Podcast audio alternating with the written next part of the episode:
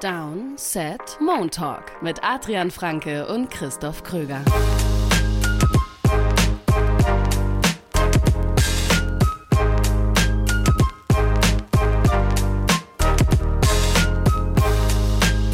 Zwanzigster November 2023. Ihr hört eine neue Folge Moon Talk von Downset Talk, dem offiziellen NFL-Podcast von RTL. Ihr hört uns bei RTL Plus und überall da, wo es Podcasts gibt. Und wir sprechen über all das, was an Spieltag 11 in der NFL so passiert ist. Zumindest bis jetzt ein sehr interessantes Spiel. Wartet natürlich noch auf uns heute Nacht. Super Bowl Rematch. Dazu kommen wir später in dieser Folge. Und bevor wir über drei Spiele sprechen, das machen wir so in diesem Format hier, müssen wir kurz noch über ein paar Coaches sprechen. Mm, Denn mm. so langsam, also wir sind jetzt mittendrin in der Saison und so langsam zeichnet sich bei so ein, zwei Teams ab, ah, da könnte es Zeit für eine Veränderung sein. Und bislang, also es gab ja schon eine Trainerentlassung in dieser Saison, aber bislang hatte ich zumindest ein ganz gutes Bauchgefühl. War jetzt bei den Raiders kein, keine große Überraschung. Ich habe gestern Abend direkt nach dem Washington-Spiel getwittert.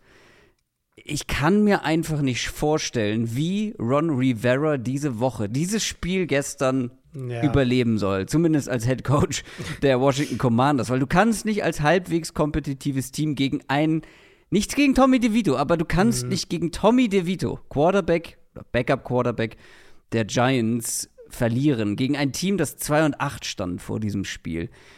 Also irgendwann müssen die da wohl mal die Reißleine ziehen und vielleicht Eric Bieniemy ans Ruder setzen, oder?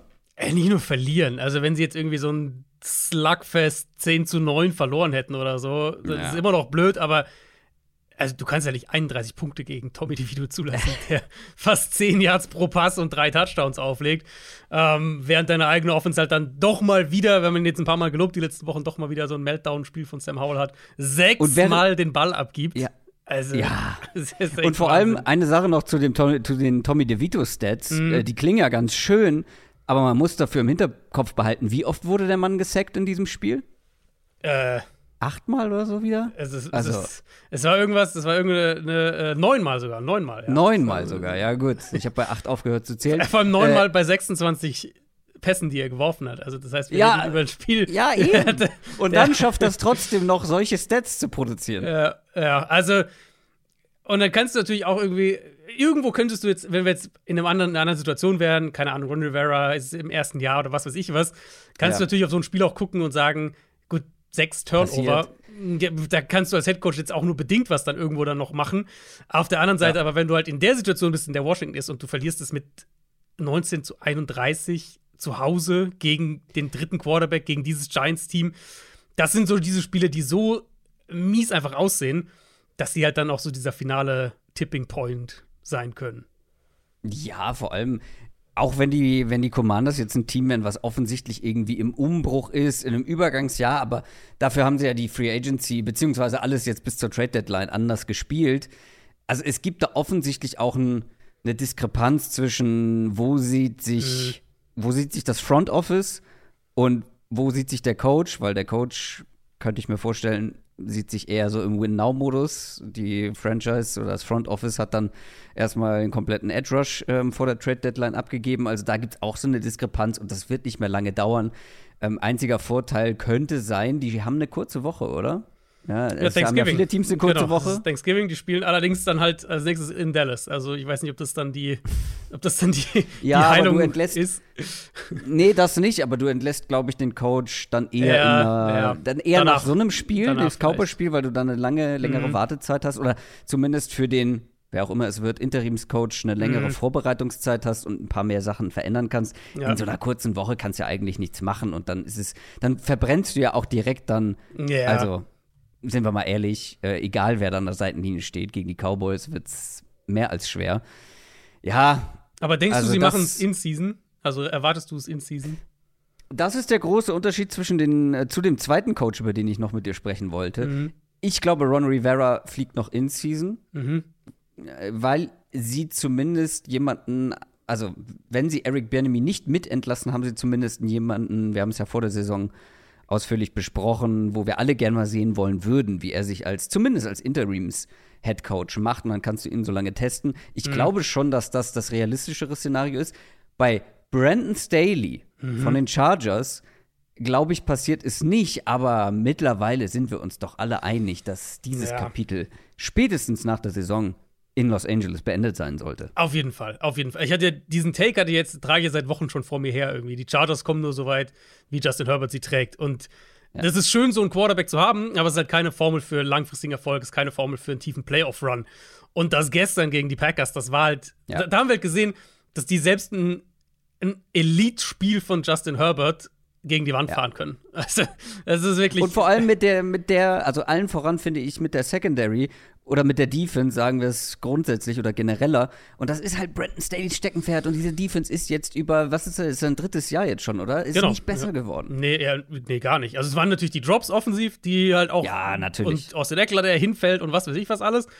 Aber genau, es ist halt auch die Defense, die halt immer noch nichts macht, wenn sie nicht irgendwie gegen eine Bottom Five Offense spielen. Ja. Und immer noch super viele Fehler macht. Hast du die, die PK von Staley nach dem Spiel gesehen? Nein. Nein. Also der war sichtlich, ähm, also der war extrem angespannt. So hat sein Playcalling verteidigt, hat äh, so gesagt, ich bin nicht auf der PK hier, um jetzt irgendwie zu den Fans zu sprechen. Hat auf Nachfrage zu Quentin Johnston gesagt, dass der viele Big Plays im Training Camp gemacht hat. Mhm. Mm, also, Schön. ja. Ich glaube, wir haben, wir haben gestern, glaube ich, drei Head Coaches gesehen, für die es zu Ende geht. Die beiden, über die wir gerade gesprochen haben, Staley Rivera und auch wenn das Spiel gestern jetzt nicht unbedingt der Maßstab sein sollte, aber Frank Reich, das kann, also ich glaube, ja. das kann auch nicht, das wird nicht, ich glaube, die werden one and done sein da in, in, in Carolina. Das glaube ich auch. Das glaube ich auch tatsächlich, weil du kannst ja Frank Reich auch nicht irgendwie in Schutz nehmen und sagen, na ja, mhm. du musst mit dem äh, Quarterback arbeiten, der da ist, wie zum Beispiel ja. bei einem Brian Dable, ähm, sondern er hat sich den ähm, handverlesen ausgesucht ja. und kriegt damit gar nichts gebacken. Und wenn man dann auch noch sieht, wie gut sich CJ Stroud macht in ja, vielleicht besseren Umständen, aber ja auch nicht, ja auch nicht super Umständen, mhm. so grundsätzlich. Ja, und, und nicht nur, also nicht nur das, sondern ich finde halt auch, du siehst ja auch bei anderen Coaching-Staffs, also wir, wir, hatten ja gestern das Cardinals-Texans-Spiel. Und die Texans gewinnen das am Ende. Ähm, Stroud tatsächlich hat der äh, richtig ja, viele Turnover im Endeffekt gehabt und genau. so. Aber in dem Spiel hast du ja eigentlich beide Paletten. Du hast die Texans, die ja im Prinzip in einem ähnlichen Boot sind irgendwo wie die Panthers, die sich halt viel, viel besser verkaufen, die ein ganz anderes Gesicht präsentieren.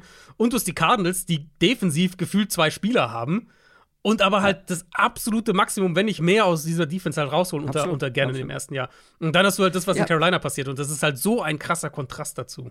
Naja, und nicht nur da, wenn du jetzt von Gannon sprichst, der ja auch ein äh, Defense-Coach ist, eigentlich, wenn du das mit Staley vergleichst. Ach ja. Ey, du kannst ja. mir nicht erzählen, dass Brandon Staley eine schlechtere Defense qualitativ gesehen zur Verfügung hat als Gannon bei den mhm. Cardinals.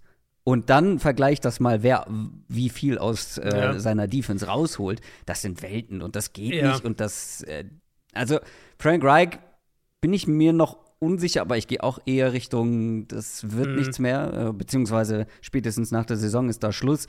Aber bei den anderen beiden, da bin ich mir ganz sicher. Die Frage ist, äh, welches von diesen Teams übernimmt dann Bill Belichick? Ich glaube, Belichick übernimmt Washington. Das ist mein Tipp. Ich glaube, Belichick. Letzte, letzte Woche war es noch Las Vegas. Ja, ja, ja, nein, ich bin, nein, das wäre ja nur diese Brady-Story. Ich bin, äh, ich bin, ich glaube, Belichick in Washington das gibt den, zum, also ich glaube zum einen, dass das eine Franchise wäre, die ihm sehr viel freie Hand geben würde. Und ich glaube zum anderen, das ist zwar jetzt ein neues Regime und so weiter und so fort, aber immer noch so ein Regime, was äh, so ein bisschen Legitimation braucht. Und wenn das, mhm. der, der, erste Headcoach, den du als neues Regime holst, ist Bill Belichick. Hm. Ja, es gibt ein bisschen Legitimation. Deswegen, ich, ich, das ist irgendwie so ein Szenario, was ich mehr und mehr sehe, dass er da am Ende landet. Äh, wir sind gespannt, wir werden das weiter verfolgen. Noch ist ja kein Coach entlassen worden. Kommen wir zum Sunday Night Game. Gestern Abend gab es ein Spiel, das so eng war, wie wir es erwartet haben, beziehungsweise fast noch enger, weil viel enger geht eigentlich nicht. Die Denver Broncos gewinnen mit 21 zu 20 gegen die Minnesota Vikings und sind nach einem 1 und 5 Start jetzt bei 5 und 5, was den Rekord angeht. Das ist schon beachtlich, wenn, wenn man sagen muss, Russell Wilson und Co brauchten viel Hilfe, um am Ende noch Chancen auf den Sieg zu haben. Also die ersten neun Drives, nur Field Goals oder Punts. Mhm. Aber wir haben ja in der Preview drüber gesprochen, dass diese Defense aufgewacht ist, nachdem wir mhm. uns echt alle lustig gemacht haben, was die da zusammen stolpern die ersten Wochen. Aber jetzt Das ist, das ist. Ich habe nachher noch kuriosere Stats, aber das ist die beeindruckendste Stat, die ich mitgebracht habe. Zwölf Turnover in den letzten drei Spielen Hm. generiert oder Takeaways, wenn man so will. Komplett verrückt. Ja, und so reicht dann im Prinzip für die Broncos ein guter Red Zone Drive, nämlich ganz am Ende. Es reicht der nächste großartige Catch, er hatte sogar noch ein, zwei mehr, von Cortland Sutton, Ja. der wirklich in bombastischer Verfassung Ja, ist. ja. Ähm, und die Broncos sind zurück im Playoff-Business, nur ein Sieg hinter den Wildcard-Plätzen. Ist, ist wirklich so. Wir müssen auf die Playoff-Dinger müssen wir gleich noch mal gucken, weil das ist wirklich, also Die Playoff-Dinger. die Playoff-Aussichten, wollte ich sagen. Ja. Ich habe wenig geschlafen. Ähm, aber dafür habe ich dieses Ja. Spiel in Gänze mir angeschaut. Und äh, ja, wenn wir mit der Vikings Offense anfangen gegen die, die Broncos Defense, ähm, ich meine, was gegen Denver halt immer funktioniert, außer du bist Kansas City, ist das Run-Game. Die Chiefs sind ja wirklich das einzige Team dieses Jahr, was in zwei Versuchen, in zwei Spielen nicht den Ball laufen konnte gegen Denver. Den Ball laufen kann jeder, weil das die Broncos halt ein Stück weit schematisch zulassen und halt aber dann auch einfach nicht die Qualität haben in der Front. Vikings laufen auch für 175 Yards gestern und die Vikings, äh, ne, also das ist ja, war jetzt ein bisschen ja, besser weil die sie letzten Ty Wochen. Chandler, weil sie Ja. Ty Chandler äh, mehr Ja. Snaps geben. Ty Chandler obwohl Punkt- Madison zurück ist. Ty Chandler Punkt ich auch noch gleich, ja. Ähm, ja, und Dobbs halt, der hatte diesen Fumble bei diesem Third Down Trick-Play Versuch, äh, wo sie da den Ball snappen zum Tight End und der pitcht ihn dann zu, zu Dobbs und dann fummelt er. Ähm, hat einmal Interception Glück gehabt bei dem Pass bei Dritter und Acht, wo er in die Pocket tritt, druckt, von vorne kriegt und den dann mindestens in Double Coverage wirft. Ähm, Zweite Hälfte in- Interception, die, da kann er halt nichts dafür. Da, das war halt, das war das Lowlight von Ty Chandler, wo die, die ähm, Broncos blitzen bei erster und 20. Ty Chandler, kein guter Blitzpickup. Dobbs wird von hinten von der Blindside, gerade in dem Moment, wo er den Ball wirft, getroffen. Das war halt der Pick, der Denver nochmal so ein bisschen, das nochmal so ein Field Goal auf dem Silbertablett serviert hat. Ähm, und Dobbs stand halt generell viel unter Druck. Also zehn Quarterback-Hits am Ende, Next-Gen-Stats, die, also Tracking-Stats für so Pressure-Geschichten variieren teilweise sehr, deswegen sage ich das immer ein bisschen vorsichtig. Next-Gen-Stats listet Denvers Defense mit einer Pressure-Rate von 58 Prozent. Das wäre. Also es wirkte beim Gucken auch so. Es, es war auf jeden Fall viel. Also ich bin mal gespannt, auf was dann äh, PFF am Ende kommen, die das ja, äh, die das ja nicht automatisch tracken, sondern mit Auge sich angucken und dann halt sagen, was war ein Pressure, was nicht. Ähm, aber in den Next-Gen Stats Pressure Daten, in den letzten Jahren, deren Tracking-Daten, ist es der fünfthöchste Wert für irgendeine Defense in dieser Saison. Und ich glaube, für die Broncos der höchste irgendwie seit 2016. Also das war schon sehr, sehr, sehr, sehr auffällig. Und Dobbs hat immer noch Plays gemacht. Ne? Also der Touchdown-Pass zu Josh Oliver war ja sensationell. Ja. Play-Action kurz vor der Goal-Line. Nach rechts raus aus der Pocket, dann ist der Running Back in der Flat, ist gecovert. Pass-Rusher kommt, er schüttelt ihn ab, dadurch bleibt er im Feld und wirft er dann über zwei Verteidiger noch mit einem dritten schon an ihm dran zum Touchdown. Und so gab es ja ein paar Plays. Dieser Ball auf Hawkinson bei Third Down, bei dem Field Goal Drive.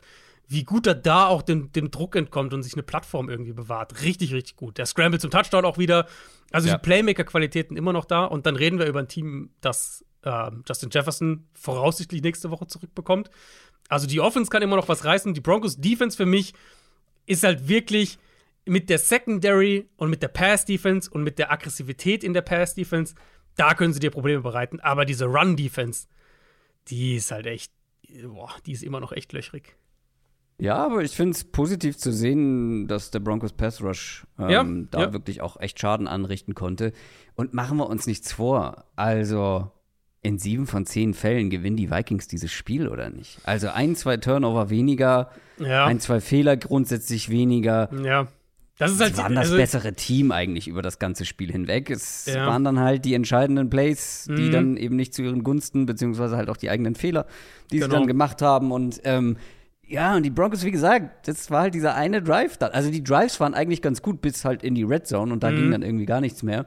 Es waren schon ein paar mehr gute Drives insgesamt, würde ich sagen. Aber es war halt dann dieser eine, es waren halt wirklich ein paar grandiose ähm, Cortland Sutton Catches, die da die Drives auch am Leben gehalten haben und dann natürlich am Ende auch der Touchdown, der zum Sieg gereicht hat. Also man kann auch über, man kann aus Vikings Sicht auch über mal wieder einem, ähm, ja, einem Helmet, äh, Helmet to Helmet war es ja nicht, aber mit ähm, Lowering the Helmet, Mhm, ähm, Tackling von Kareem Jackson, der gerade erst von Ja. einer Sperre zurückkommt, Ja. äh, wegen genau diesen Plays, ähm, wo er halt Dobbs erwischt und das hätte man auch gut callen können. Also es gab viele Kleinigkeiten, äh, die halt gegen die Vikings gelaufen sind. Das ist natürlich ein Rückschlag so, aber ich glaube, einer, der sehr zu verkraften ist, wenn man bedenkt, du hast es schon Mhm. gesagt, Jefferson kommt zurück. Gut, der Division-Sieg könnte jetzt weg sein durch den Ja, Sieg der Lions, über den wir gleich ja, auch noch sprechen. genau, aber aber man ist so gut im Wildcard-Rennen und wie gesagt, in sieben von zehn Fällen würde ich mal behaupten, gewinnen sie das. Es ist halt ein Spiel zwischen zwei Teams, die relativ nah beieinander sind. Vikings würde ich in der Summe als noch besser bezeichnen, aber relativ nah beieinander in ihrer aktuellen Verfassung natürlich. Ja. Ähm, und da kann's, ist halt schwer zu gewinnen, wenn du die Turnover, äh, Turnover Battle 3 zu Genau, 0 verlierst. So. Ja. Ähm, und dafür war es ja halt immer noch echt knapp. Also es hat ja diesen Last-Minute-Touchdown gebraucht, um das zu gewinnen. Und für die Broncos ist eben Broncos Offense auch mh, ich, ich würde jetzt nicht sagen, das war jetzt die Broncos Offense, wie wir uns die, die vor der Saison irgendwie vorgestellt Nee. haben oder sowas. Das würde ich Denver eher gegen die Bills und die Chiefs attestieren. Ja, genau. Mit diesem, also wirklich betont nicht explosiven Run-Game, aber sehr hartnäckigen Run-Game, wo sie das ganze Spiel über dran festhalten, 3,5 Yards oder sowas haben pro, pro Run, aber für 120, 140 Yards laufen. Das war ja gestern nicht der Fall. Die Vikings haben das gemacht, was wir schon noch oft gesehen haben von dieser Defense dieses Jahr. Nämlich, dass sie eben nicht nur den Pass sehr aggressiv spielen, sondern auch den Run. Da konstant viele Bodies einfach rund um die Line of Scrimmage haben, viele Spieler da haben. Und da hat Denver halt nie einen richtigen Rhythmus im Run-Game gefunden. Und sie haben generell eben lange offensiv dann den Ball zwar bewegt, aber eben, wenn sie ihn bewegt haben, dann halt in der Red Zone, wie du gerade gesagt hast, dann nicht äh, gescored und haben halt eben einige Male mit kurzem Feld dann scoren können durch die Turnover. Ähm, insgesamt fand ich, der offensive Rhythmus war dann dadurch sehr, also es hat sehr up and down gewirkt.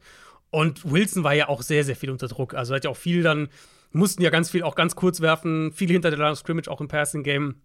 Und das in Kombination mit einem ineffizienten Run-Game macht lange Drives natürlich schwer. Dahingehend war es nicht das, was ich von dieser Offense sehen will oder was, was wir uns auch in der Offseason vielleicht mal überlegt haben, wie das aussehen kann. Strukturell aber schon. Also eben die Idee, du spielst eine Ball Control, eine we- fehlerminimierende Offense, Heavy Play-Action-Pässe, in der Idee halt mit dem Run-Game als, als Motor, als Baseline. Und dann hast du diese einzelnen Wilson Magic Plays so ein bisschen on top in diesem Konstrukt.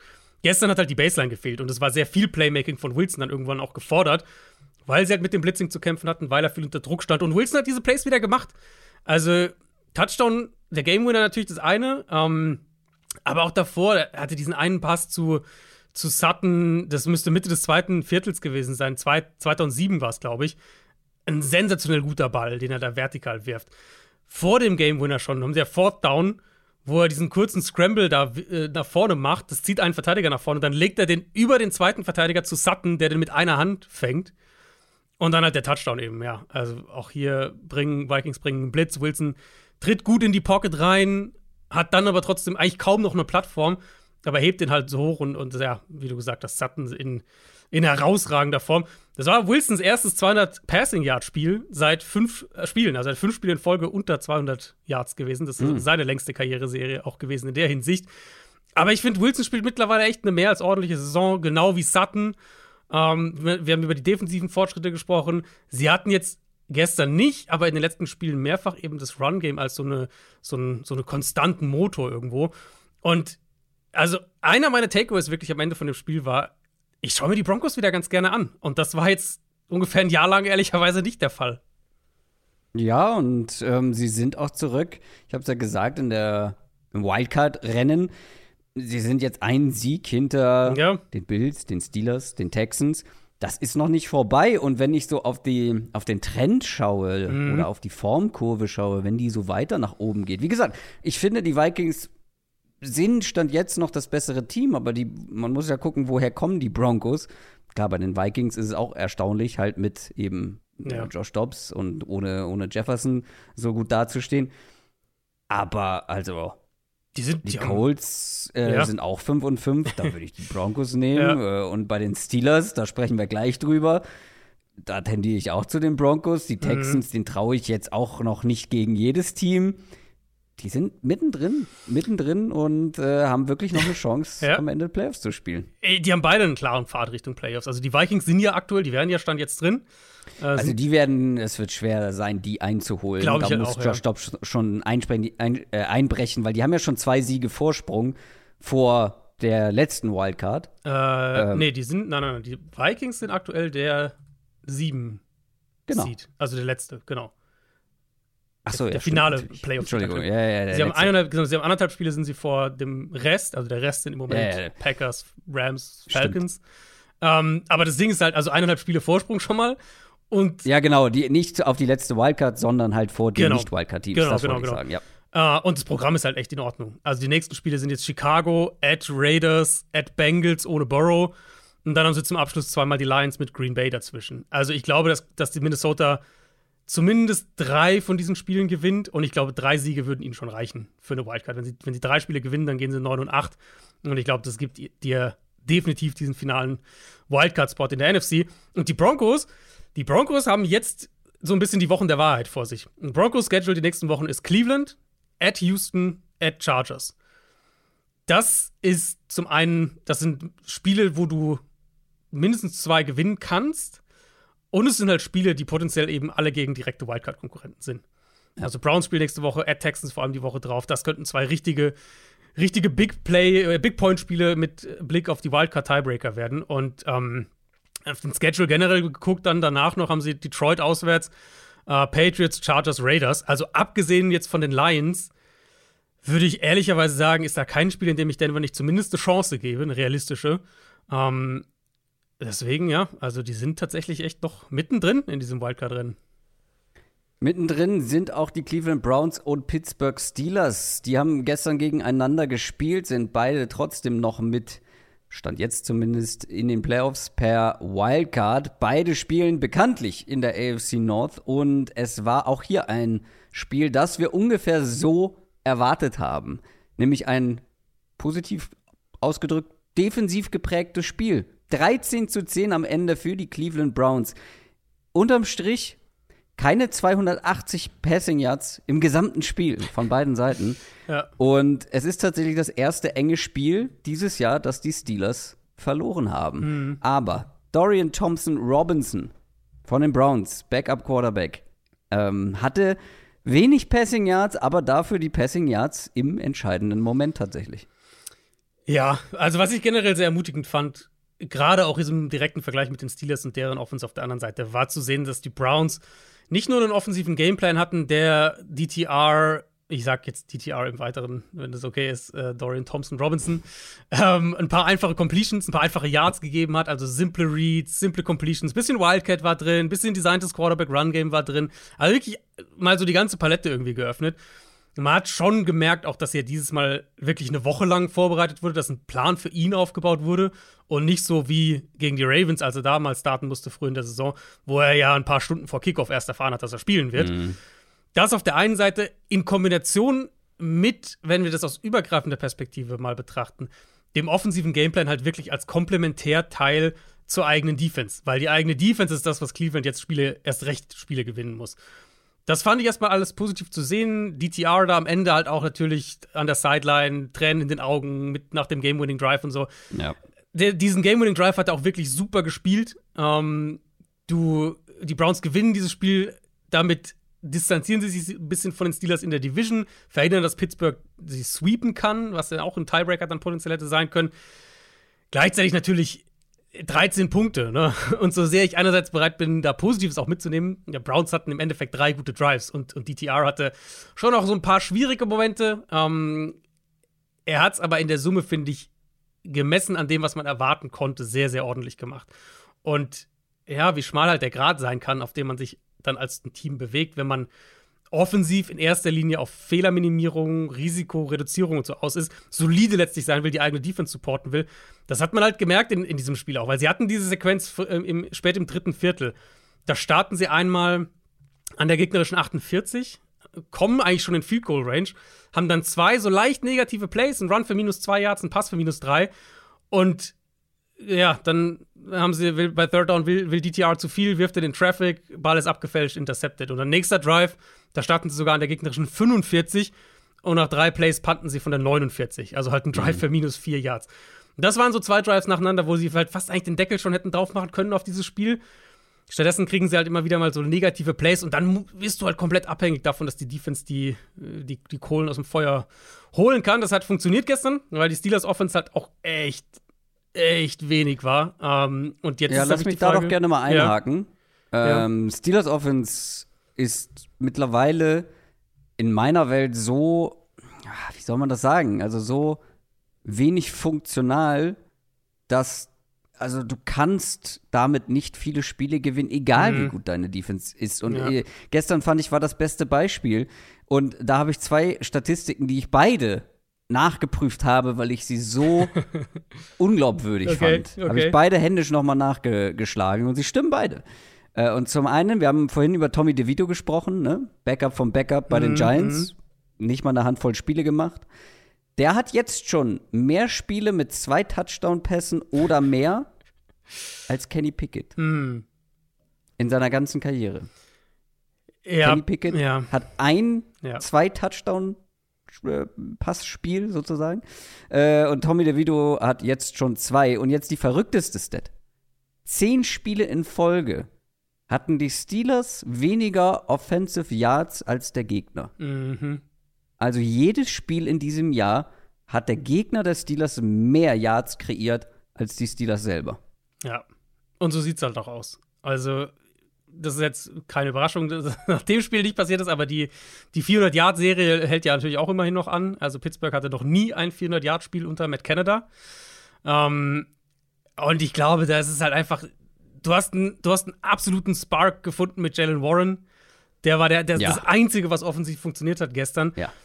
Und gestern, also ich kann es unterstreichen, was du gesagt hast. Man hat es halt gestern gesehen, eben. Sie hatten, Steelers hatten zwar die eine Interception, aber sie hatten halt nicht diese, diese Big, Big Plays defensiv im Sinne von Scoring Plays, Turnover, genau. das Feld komplett drehen. Und, und darauf kannst du dich halt genau. nicht verlassen. Ne? Also. Wenn sie die nicht kriegen, und das war ja auch die Story im ersten Spiel gegen Cleveland, da hatten sie zwei defensive Touchdowns. Genau. Und sonst ging halt echt nicht viel. Und da ist es halt, du hast bei der Offense einfach immer das Gefühl, wenn nicht einer der Playmaker, Warren, Pickens, Deontay Johnson, Pat Fryermuth jetzt von mir ist auch wieder da, wenn nicht einer von denen so ein Spiel, jetzt nicht, gar nicht mal ein Spiel an sich reißt, aber halt so zwei, drei, vier Big Plays produziert und das zu einem Touchdown führt, dann macht diese Offense nicht viel. Und dann, nee. wenn sie dann halt jetzt, ich meine, sie hatten ein paar gute Spiele im Run-Game, das war jetzt gestern ja an sich auch der Fall, gerade mit Warren eben. Aber wenn halt dann vom Passspiel so gar nichts kommt, ja ja, dann ist es halt echt, dann ist halt jedes Spiel wieder gleich, jedes Steelers-Spiel wieder gleich, die gleiche Geschichte. Du hast wieder, äh, ja, Defense hält dich im Spiel, kriegst du irgendwann im vierten Viertel, kriegst du irgendwann die Big Plays hin. Wenn ja, Chance, das zu gewinnen, obwohl du vielleicht drei Viertel lang das schlechtere Team warst. Wenn nein, dann halt nicht. Und wie gesagt, damit wird es halt schwierig, die Spiele zu gewinnen, aber man kann ja, ja so kritisch sein oder so skeptisch sein, wie man möchte. Stand jetzt sind die Steelers in den Playoffs, haben eine mhm. Wildcard. Sie spielen noch zweimal gegen die Bengals, die jetzt ohne Joe Burrow sind. Ja. Wir sprechen über dieses Spiel nicht, weil es jetzt ja schon ein paar Tage her ist, aber die Bengals haben nicht nur das Spiel gegen die Ravens ähm, Thursday Night verloren, sondern eben auch ihren Quarterback Joe Burrow. Und das macht diese ganze AFC North-Geschichte mhm. oder generell das, das Playoff-Rennen in der, in der AFC ja komplett offen eigentlich. Also die Bengals sind ja. Stand jetzt raus, für die wird es richtig schwer, aber es macht es halt auch einen Ticken leichter für zum Beispiel die Steelers, die halt noch zweimal gegen die Bengals spielen. Ja, total. Das ist jetzt ein Riesenvorteil. Und der, hast du dir den Schedule der Steelers generell mal angeguckt? Ja, ich bin gerade drüber geflogen. Also die Cardinals, die Patriots, ja. beide schlagbar. Die Colts. Colts kannst du auch, äh, ja. kannst du auch besiegen. Seahawks sind so ein bisschen Up and Down Wundertüte. Also es, es, ist halt wirklich so. Die letzten beiden Spiele sind Seattle und Baltimore. Das sind die beiden wirklich schweren Spiele noch auf dem Schedule. Und davor haben sie jetzt die nächsten fünf halt. Zweimal Bengals, Cardinals, mhm. Patriots, Colts. Also gut möglich, dass die halt 4 und 1 oder sowas gehen über diese fünf Spiele, trotz aller Probleme, die sie haben. Ähm, und dann bist du halt trotzdem drin in den Playoffs. Ja, Aber ja, klar. Ja, Bengals ist natürlich, weil wir, wir, wir, haben das Thema jetzt auch ja nicht irgendwie nochmal extra aufgegriffen mit der Borrow-Verletzung. Ihr habt es natürlich alle mitgekriegt. Ähm, das hier ist irgendwie der richtige Spot, um da nochmal drüber zu reden, gerade um diese Division auch nochmal so einen kleinen wenig Grund zu machen. Bengals für mich sind damit ehrlicherweise verabschieden sich halt da aus dieser, ja. aus dieser ganzen Sache. Sie stehen jetzt, stehen jetzt 5 und 5. Nicht nur das, sondern sie stehen 5 und 5, was heißt, es ist der schlechteste Rekord in der Division und sie stehen 0 und 3 in der Division. Ja. Ähm, und diese ganze Saison aus Bengals Sicht ist halt echt so eine, so eine wahnsinnig bittere Geschichte. Das vor der Saison, so im Sommer, bevor diese ganze Burrow-Geschichte anfängt mit der Wade, hat es sich angefühlt für mich, das ist jetzt das Jahr für die Bengals. Das ist das Jahr, wer weiß, danach ist vielleicht die Higgins weg, keine Ahnung, wie, wie lange das noch zusammen bleibt. Das ist das Jahr, in dem sie es gewinnen können, in dem sie es vielleicht auch gewinnen müssen.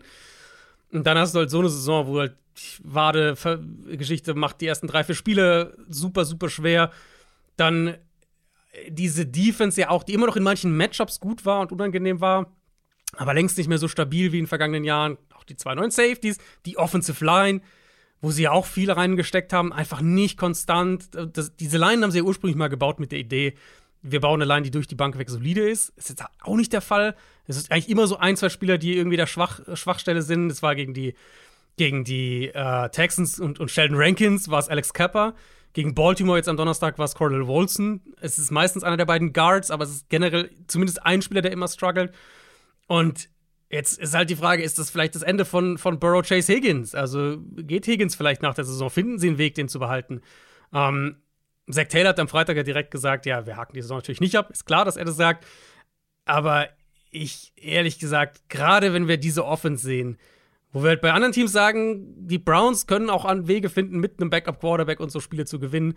Bei den Bengals glaube ich da einfach nicht dran. Und diese Offense läuft so extrem über Burrow, dass ich denke, das geht eher Richtung, die gewinnen vielleicht noch ein, zwei Spiele den Rest der Saison und verabschieden sich dann mit vielleicht ja sogar irgendwie einem Top 10 Pick und, und der geht dann nochmal in die Offensive Line, das könnte ich mir vorstellen.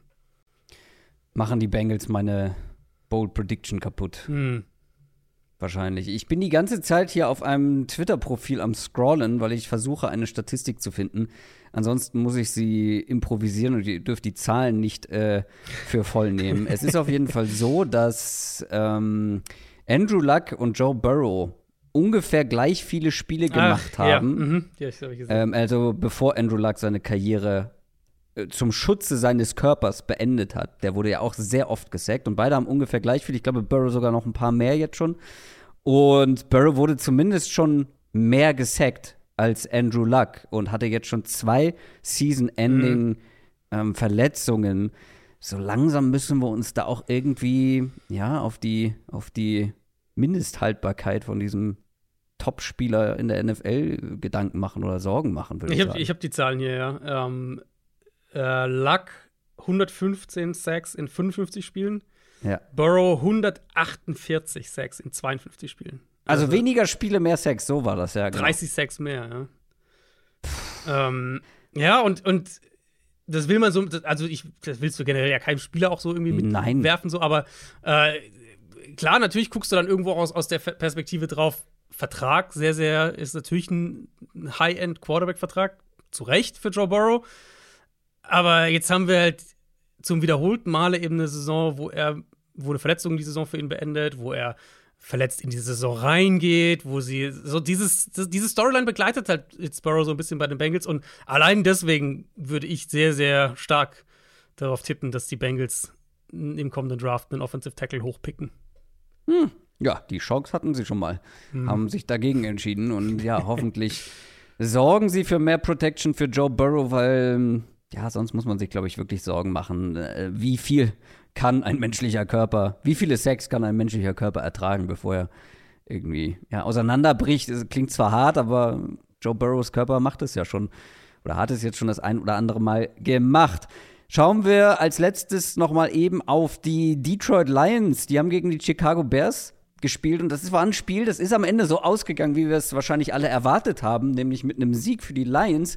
Aber sie haben sich erstaunlich schwer getan. 31 mhm. zu 26. Und wenn wir ehrlich sind, ist dieses Spiel auch relativ schnell erzählt, weil Jared Goff mit einem seiner schlechtesten Spiele, seit er bei den Lions ist wahrscheinlich, auf jeden Fall das schlechteste Spiel der Saison, hat die Bears hat dauerhaft im Spiel gehalten. Drei Interceptions, dazu hatten die Lions noch einen Fumble von Craig Reynolds. Dazu das Ganze gepaart mit einem über weite Strecken zumindest äh, guten Justin Fields, der zurück bei den Bears ist, sehr geholfen hat offensiv. Umso beachtlicher finde ich es, dass die Lions halt trotzdem nach diesem Spiel mhm. jetzt mit 8 und 2 dastehen. Ja, ich habe eigentlich ähnliche Punkte und, und mein bei Goff muss man sagen, hatte einmal, also eine Interception war getippt, also ähm, abgefälscht an der Line. Ähm, aber er hat ja einmal riesen Glück gehabt, dass Jalen Johnson nicht diesen, diesen ja. Pass fängt. Wenn er den fängt, das war kurz vor der, vor der eigenen Endzone, also vor der, vor der Bears Endzone. Wenn er den fängt, dann läuft er vielleicht den ganzen Weg zurück zum Pick 6 und stattdessen scoren die, die Lions beim nächsten Play. Also das war ein potenzieller 14-Punkte-Swing. Ähm, ich habe mir aber ganz ähnliche Sachen aufgeschrieben. Die Lions haben den Ball auch gut bewegt in dem Spiel. Die hatten fast 6 Yards pro Play, die waren 8 von 11 bei Third Down Success Rate, alles gut, die Turnover halt. halt so prägend in diesem Spiel, so ein Killer, ja. dass das halt, wie du gesagt hast, die, das immer wieder die, die, die, die, ja, so, so ein Stock sich selbst in, in die Reifen reingeschmissen hat.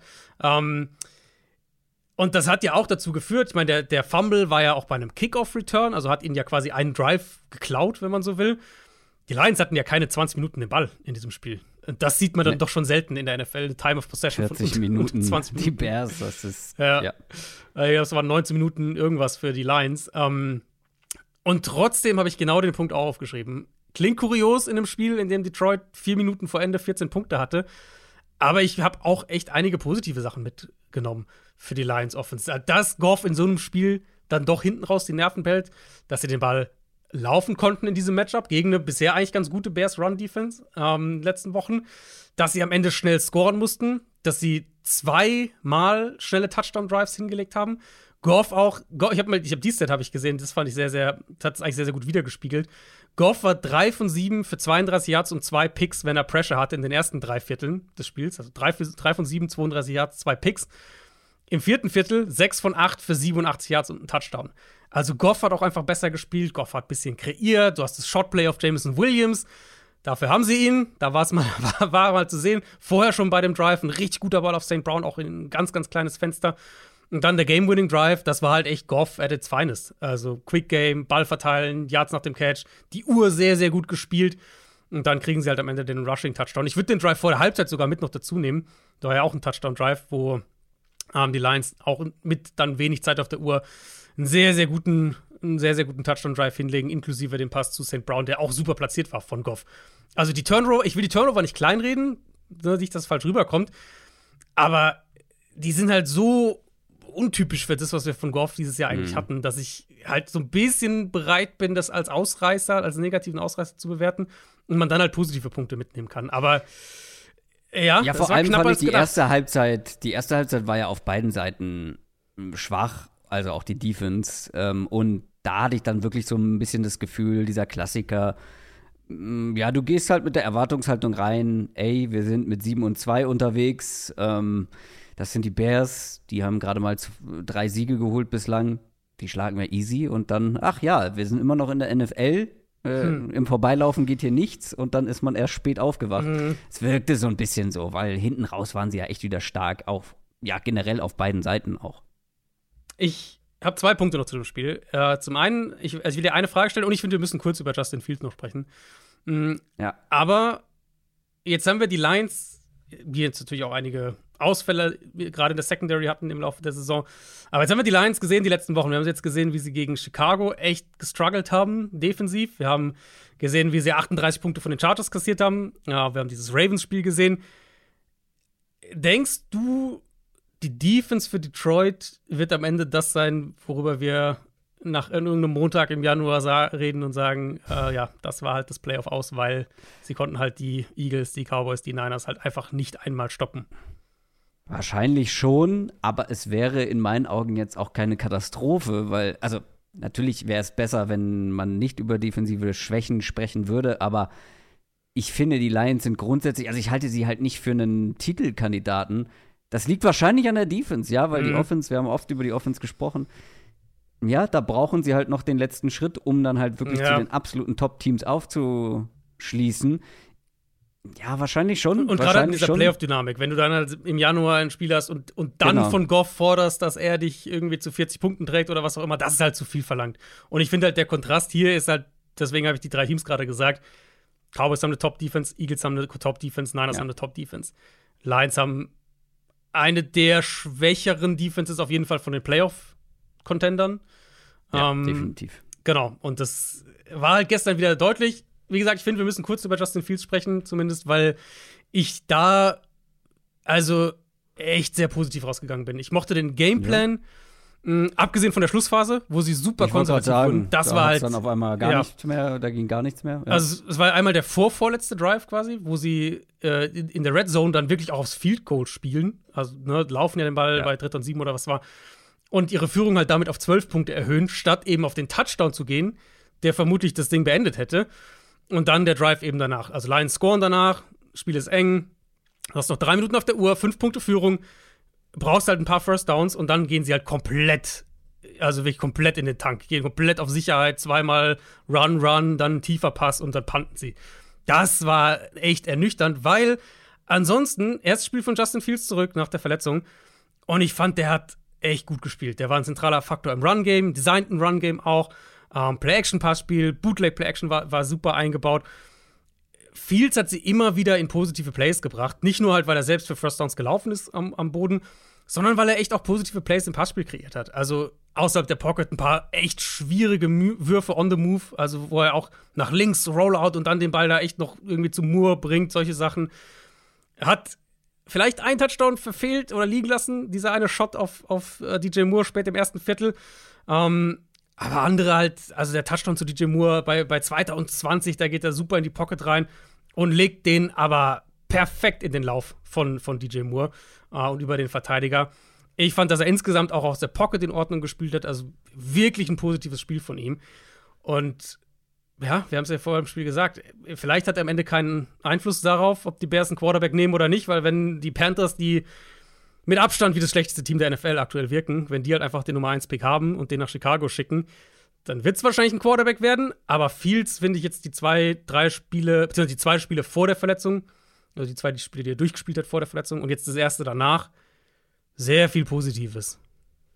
Ja, wie gesagt, helfen wird es ihm wahrscheinlich wenig. Mhm. Dafür die Lions, der beste Rekord seit 1962 in der hm. NFL. Ja, das, ich habe schon, äh, ich habe schon, äh, ich habe, ich habe ja lange die Thanksgiving-Spiele, die Detroit, die, das frühe auf The Zone kommentiert. Und ja. da waren ein paar traurige Lions-Teams dabei. Ja. Also das muss man schon ganz klar so sagen. Jetzt glaube ich diesen ja, Donnerstag. es gab ja auch mal bessere Lions, also zu. Ja, das stimmt. Äh, das stimmt. Äh, Kevin Johnson. Das stimmt. oder auch zu Matthew Stafford Zeiten. Aber keins dieser Lions-Team mhm. stand 8 und 2 nach 10 Spielen. Ja. Und ich habe noch ordentlich Kritik für meinen Preseason oder meinen Hype, meinen Lions-Hype vor der Saison bekommen. Ja, jetzt sind sie mehr als auf Playoff-Kurs. Aber nächste Woche beide gegen die anderen Division-Konkurrenten, also die Lions gegen die Packers und die Bears gegen Minnesota. Aber ich wollte noch eine Sache zu den Bears sagen: Stichwort auf Field Goal statt auf Touchdown. Äh, und dann konservativ. Irgendwie muss man ja sicher gehen, dass man zweimal früh pickt, ne? Nein, ich weiß. Ich weiß. Ich meine, für diesen Coaching-Staff geht es halt um den Job. Also die werden, die, ja, die ja. haben keinen, die haben keinen Anreiz. also sie tun trotzdem alles dafür. Äh, leider, ja. Also, ja, Vielleicht nicht bewusst, wirklich, aber sie tun's. Das war halt wirklich ernüchternd. So, das, so wie Fields gespielt hat, dann das am Ende irgendwie so zu spielen, ja. Gut. Die waren zwölf Punkte vorne. Ja. Also. Und das gegen einen, und das als krasser Außenseiter gegen eins der besten Teams der NFL aktuell. Ja, gut. Das war es auf jeden Fall vom Sonntag. Wir haben aber noch ein ganz wichtiges Spiel vor uns. NFL Preview. Das Topspiel des elften Spieltags in der NFL. Die 8 und 1 Philadelphia Eagles sind zu Gast bei den 7 und 2 Kansas City Chiefs. Beide kommen aus ihrer Bye Week, beide erholt, beide bestens vorbereitet. Die Chiefs haben vor ihrer Bye Week in Frankfurt enttäuscht und trotzdem gewonnen gegen die Dolphins. Die Eagles haben das zweite Topspiel hintereinander, weil vor zwei Wochen haben sie die Cowboys geschlagen. Das ist das Super Bowl Rematch, das ist das Kelsey-Brüder-Duell. Es gibt ja ein, eine Storyline neben der nächsten. Es ist aber auch eine der besten Offenses der Liga gegen eine der besten Defenses der Liga und damit meine ich die Eagles Offense gegen die mm. Chiefs Defense. Die Chiefs mittlerweile Platz 4 in Expected Points Added per Play mit ihrer Defense. Wir haben häufig darüber gesprochen, dass die Chiefs aktuell diese Saison nicht dieses offensive Feuerwerk irgendwie liefern, aber dafür eine absolute Top-Defense aufs Feld bringen. Und sie haben gerade die eigentlich sehr starke Dolphins-Offense limitiert. Jetzt kommt die nächste starke Offense. Glaubst du, sie können auch gegen die Eagles das schaffen, dass man, dass man da das zumindest so in Reichweite hält, dass die Offense genug machen kann, um zu gewinnen? Oder könnte vielleicht das Run-Game der Eagles ja. inklusive Jalen Hurts ja. als Scrambler das Zünglein an der Waage sein. Das wäre mein Punkt hier gewesen. Ich habe äh, ich angefangen, dieses Matchup vorzubereiten und habe dann so, ohne dass ich es geplant habe, gemerkt, wie ich halt ungefähr die ersten Viertelstunde oder so einfach nur im Matchup Eagles Run Game gegen Chiefs Run Defense hängen geblieben bin. Und das wird, glaube ich, die, die, die zentrale Herausforderung und potenzielles zentrale Problem sein für die Chiefs Defense. Chiefs sind jeweils unter den schlechtesten Teams, was Rushing Success Rate und EPA pro Run angeht. Das ist keine Defense, die jetzt die Box zustellt. Sieben-Mann-Boxes ja, Stack-Boxes eher selten. Ähm, so kann man es, glaube ich, zusammenfassen.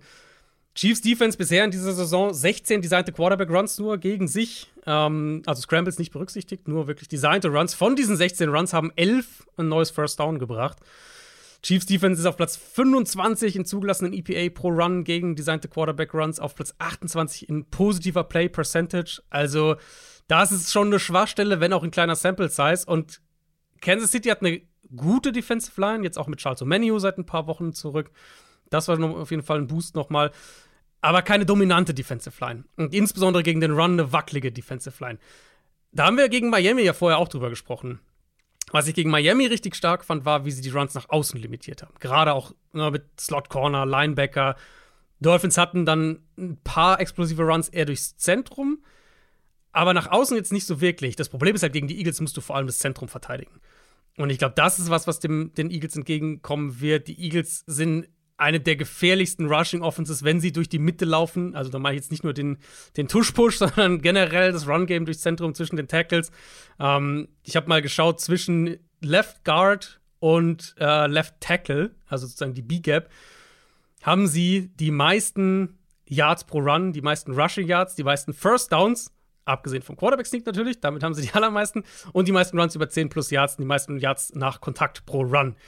Also, das ist schon mal so, diese, dieses generell das Running zwischen den Tackles ist für diese Offense ein wahnsinnig wichtiger Punkt. Und die Eagles sind eben nicht ein Team, das, das davon lebt, irgendwie explosiv Runs nach außen zu tragen. Das heißt, du musst sie anders verteidigen.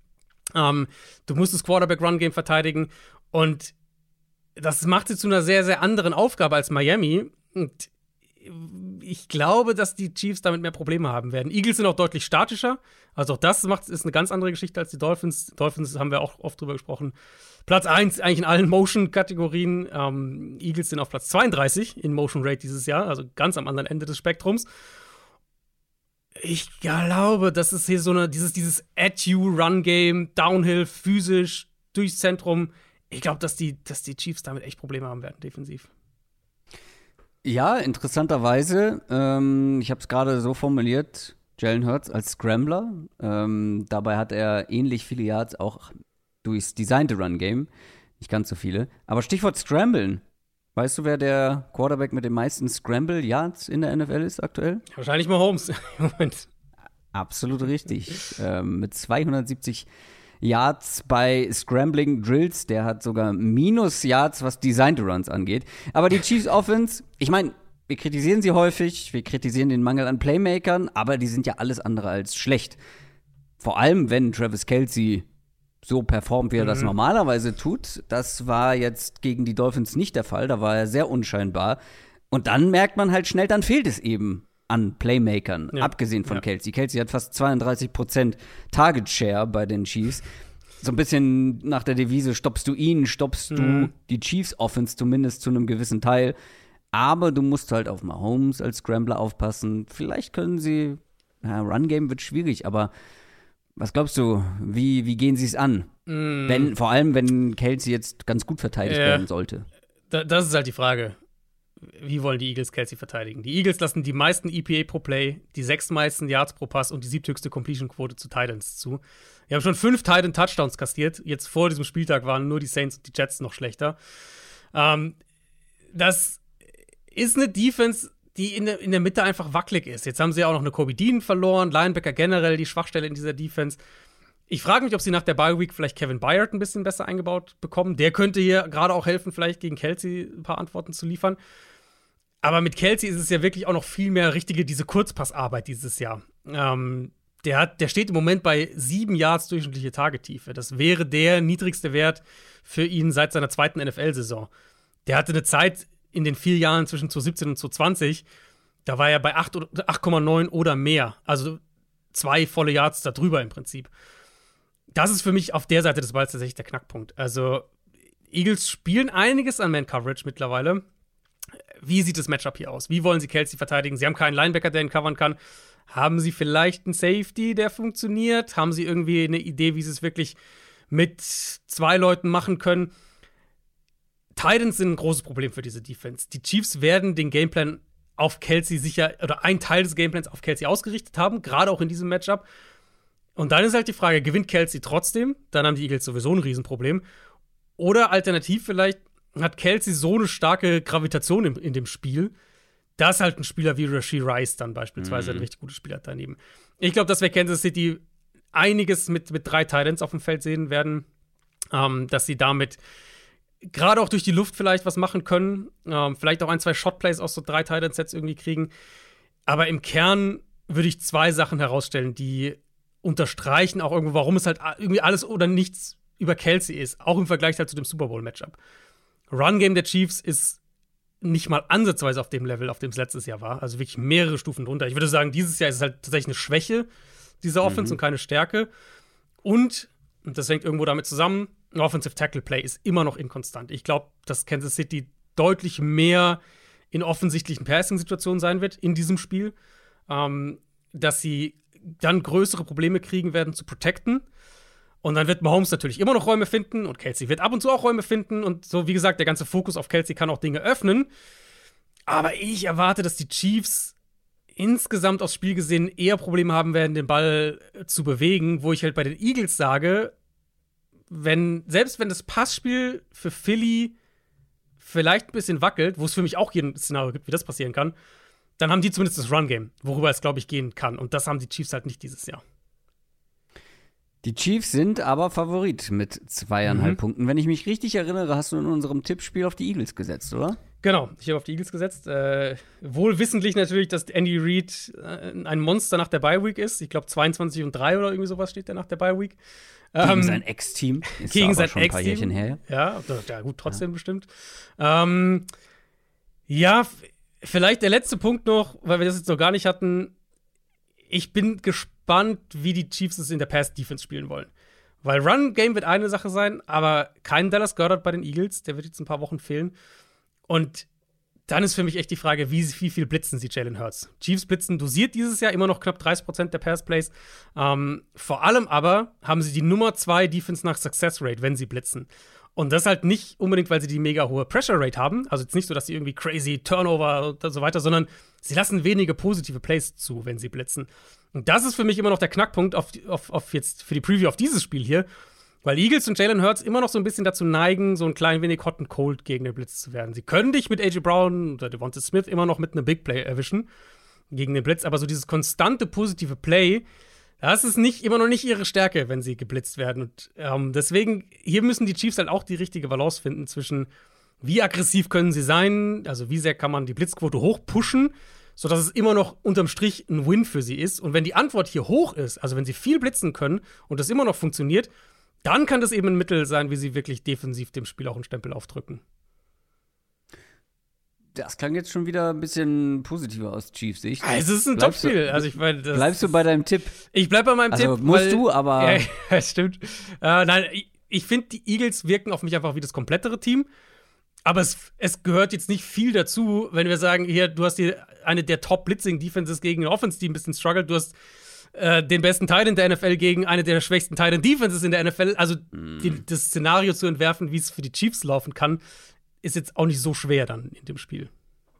Ja, ich bin sehr gespannt. Ich muss natürlich aus äh, Gründen hier den Chiefs die Daumen drücken, weil ich glaube, ich bin mir nicht ganz sicher, was ich getippt habe, aber ich kann nicht gut gewesen sein. Ja, ich glaube, es steht 1 zu 1, weil du hattest, also du hattest auf jeden Hab Fall die, du hattest die Steelers daneben getippt. Äh, genau. Du hattest aber einen, du hattest einen richtig. Wen hattest du denn richtig? Die Rams. Genau, du hattest die Rams richtig. Natürlich hatte ich die Rams richtig. Souveräner Sieg von den Rams an der ähnlich, Stelle. Ähnlich souverän wie mein Broncos-Sieg, den ich getippt habe. ja, stimmt. aber ja, ja, aber wir haben die richtigen Spieler ausgewählt. Mhm. Waren alle eng. Bin ich mal gespannt, ob das heute Nacht auch eng wird. Auf jeden Fall das Topspiel der Regular Season. Das fühlt sich nach Playoffs an. Das fühlt sich nach Super Bowl an. No surprise, war ja auch der letzte. Mal sehen, ob die Chiefs diesen Erfolg wiederholen können, den sie im letzten Duell hatten. Das war's für heute. Das war von Montag. Ihr könnt euch freuen auf eine vollgepackte Content-Woche. Also heute Montag. Morgen gibt's schon eine kleine Überraschung. Ähm, Sage ich noch nicht mehr, aber es wird ein, eine zusätzliche Folge geben. Eine Feiertagsüberraschung könnte man sagen. Ja, mm, es gibt nämlich einen Feiertag, nicht bei uns, aber in den USA, Thanksgiving genannt, da spielen ja durchaus ein paar äh, Teams. Und dann gibt es Mittwoch noch eine neue Folge für Supporter. Und am Donnerstag unsere Preview auf den Rest. Mhm. Ach, jetzt habe ich es verraten. Das hast du doch alles verraten. Aber das, wir wissen noch nicht, Oh. was für eine Supporter-Folge es gibt. Ja, das stimmt. Seid gespannt. Das war's für heute. Ich wünsche euch eine schöne Woche. Macht's gut. Tschüss. Ciao, ciao.